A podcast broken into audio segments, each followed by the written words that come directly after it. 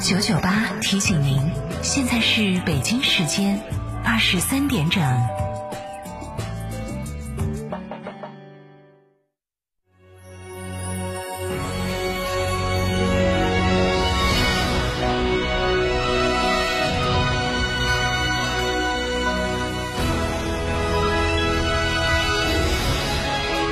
成都的声音，FM 九九点八，成都电台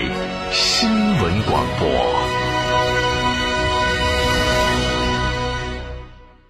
秋冬温泉养生，尽在海螺沟景区内贡嘎神汤温泉酒店。雪山怀抱中享专业地质冰川温泉，畅游海螺沟，看雪山冰川，探秘原始森林，享藏式美食。客房预订，寻成都广电一路通国旅六六零零二三四五。开个便利店不用自己每天守着，行不行？行，全托管便利模式，天成九九火热来袭，零食水果双业态，店铺运营全托管，加盟便利品牌就选天成九九，加盟详询零二八八三二七二八四三八三二七二八四三。温馨提示：投资有风险，入市需谨慎。唉。当年光顾着买好地段了，怎么就没想过这么吵？自从搬过来就没睡过一个好觉。关窗户有啥用？这么几年了，啥招都使了。哎，这就是你新换的通风隔音窗，这么管用？早几年你怎么不买？是我们来迟了。二零二一年，成都电台独家代理上市公司专利技术产品通风隔音窗，通风的同时隔噪声，通风除雾霾，适用于公路、铁路沿线、机场、闹市区等受到噪音污染的卧室、办公室、休息室等场所。通风的同时隔离声量高达三十到四十五分贝，相当于一堵墙的隔声性能。天成独家代理通风隔音窗，给你一个半山别墅般的睡眠环境。详询零二八八四三五六九二八。八四三五六九二八，九九八快讯。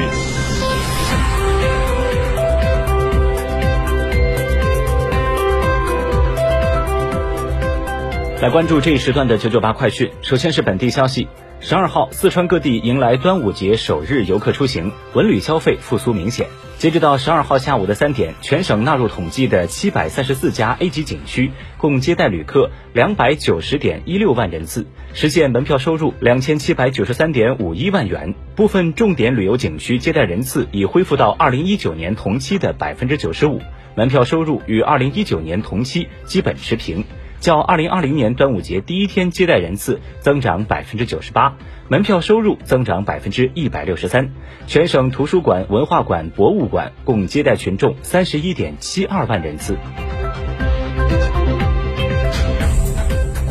十二号，凤凰山体育公园迎来首场比赛——第二十三届中国大学生篮球一级联赛金国四强赛。从二零一九年二月正式开工，到二零二一年三月竣工验收，再到如今的全面交付使用，凤凰山体育公园终于闪亮登场。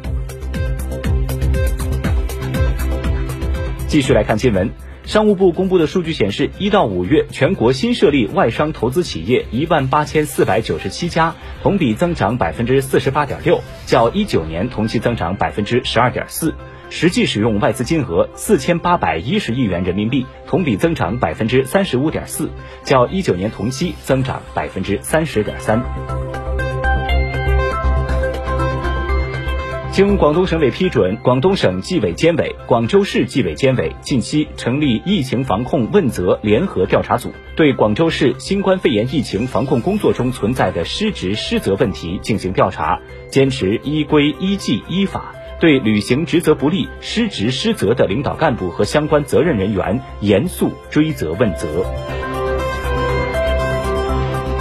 依照旅游景区质量等级的划分与评定和旅游景区质量等级管理办法，近日，文化和旅游部公布了新一批国家五 A 级旅游景区，包括上海市中国共产党一大、二大、四大纪念馆景区、湖南省湘西土家族苗族自治州矮寨十八洞。德夯大峡谷景区。